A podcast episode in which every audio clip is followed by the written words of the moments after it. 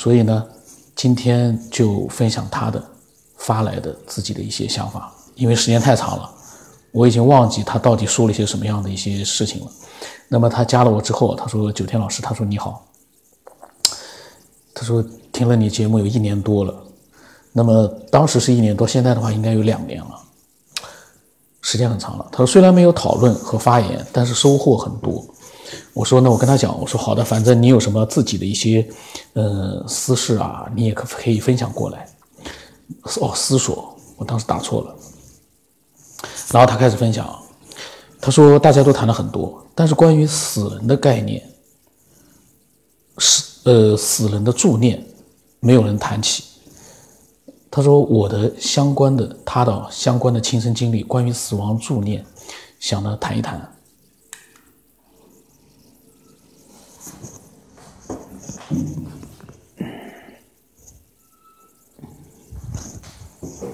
事情复杂了。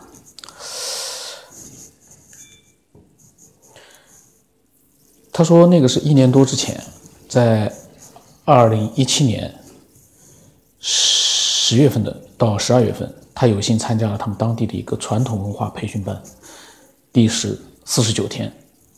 期间呢，手机上交，全程素餐，就是全部是素食。那么他说，以学习儒释道传统文化为主，已经达到了断绝外界所有联系，保持清净心，从而达到参悟宇宙人生真相的目的。他说，他想说的就是那一期他去参学的亲身经历。他说，那是大概上到三十多天的时候，因为他们手机都上交了，没有办法确定具体的日期了。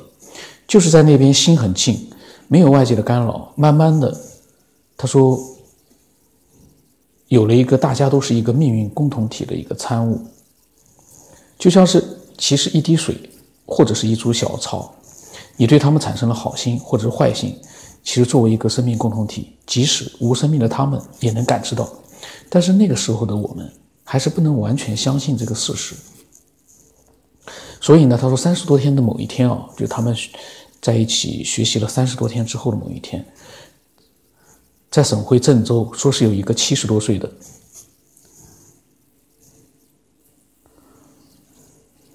他说，在郑州有一个七十多岁的，好像是姓胡的老妈妈，离开了人世。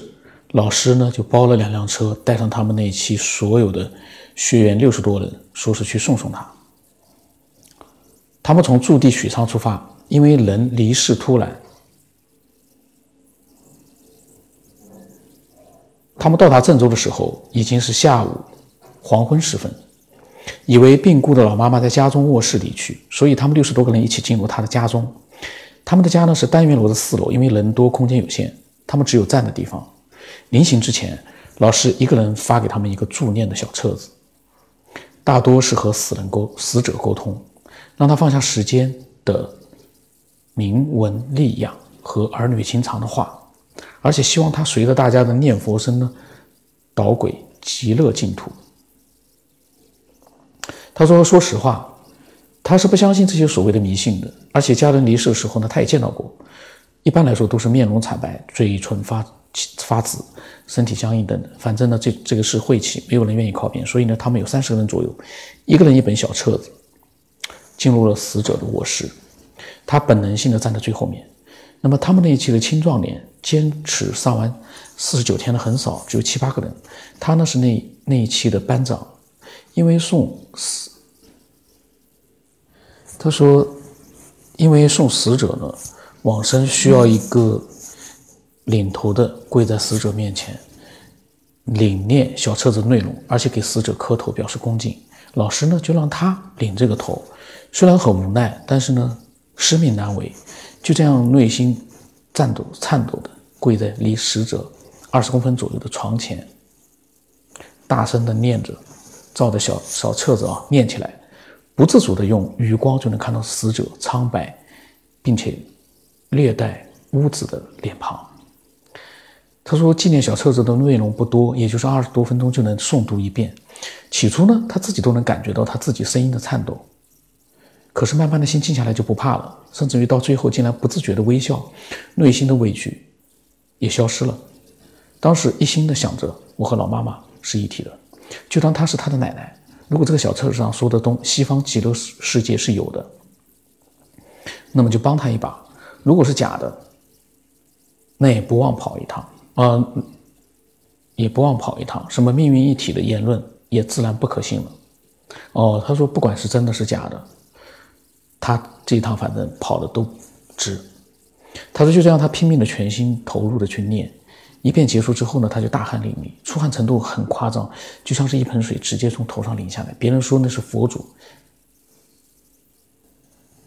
声音呢，就是念了一遍之后呢，声音太大，他哑了，而且考虑到扰民，就把他换下去了。于是呢，他到客厅喝水，就这样老其他老师又念了两遍。这个时候，奇怪的事情发生了。他听到大家停止念佛后进去的，这个时候老人家的肉体已经在大家的搀扶下坐了起来。他说：“都是老师，学生是不敢来的，不敢坐的。”他说：“面貌由之前他亲眼看到的惨白无子变成了红光满面，略带微笑的表情，身体柔软的像面条，可以随意的双盘。”他说：“当然还有一些难以解释的现象发生，但这个最是奇特。”他们还都亲自去抚摸他的身体，当然是怀着恭敬心，发现其四肢柔软异常，可以做任何动作。面貌虽然不像活人那样可以睁眼爽朗微笑，可是其安详程度就像是闭目安静、安睡。后来老师告诉他，他们专门有一个助念团队，他们平时呢，呃，各有工作养家，可是，一有熟悉的人或者亲戚离世，他们都会像这样完全义务的上门服务。用他们的话就是送这些人最后一程。当时那个老师又说：“他说他们呢完全义务的帮自己的一个助念团队的家人啊，就是说送他们这些人的最后一程。然后后来呢，他四九天上晚就回到家，重新进入了现实生活。这个经历呢，他和亲人朋友，呃，他的说了之后啊，跟他们亲人朋友说了之后，一般都不相信。他说：说实话。”如果没有经历的话，他也万不会相信的。他说这一年，他一直在找答案，看了相关的科学，他也听了九天老师的喜马拉雅听的内容，在这个过程当中收获很多。但遗憾的是，不能出具让人信服的解释。那么当时我给他发了一段语音啊，寻找了一个答案，但是呢。都找不到。可能几千年来，可能科技越来越发达，但是其实都没有找到一个呃确定的答案。这个可能是喜欢思索的人哦，觉得最痛苦的，然后呢，也是觉得呃，就是说最痛苦的，然后呢，可能去愿意去思索的这样的一个原因吧。这个事情到现在为止，真的，你呃，越是喜欢思索的人，他越觉得很恐怖。这是我给他发的语音，然后他说呢，他说很感谢感恩九天老师的肯定，呃，他想呢，这正是解开世界新篇章的钥匙。他说，不过这一年还是有收获的，就是他能够肯定他所遭遇这件事的普遍性，而不是特例。那么我保证时间控制一下，那么这一期呢就先录到这里，那么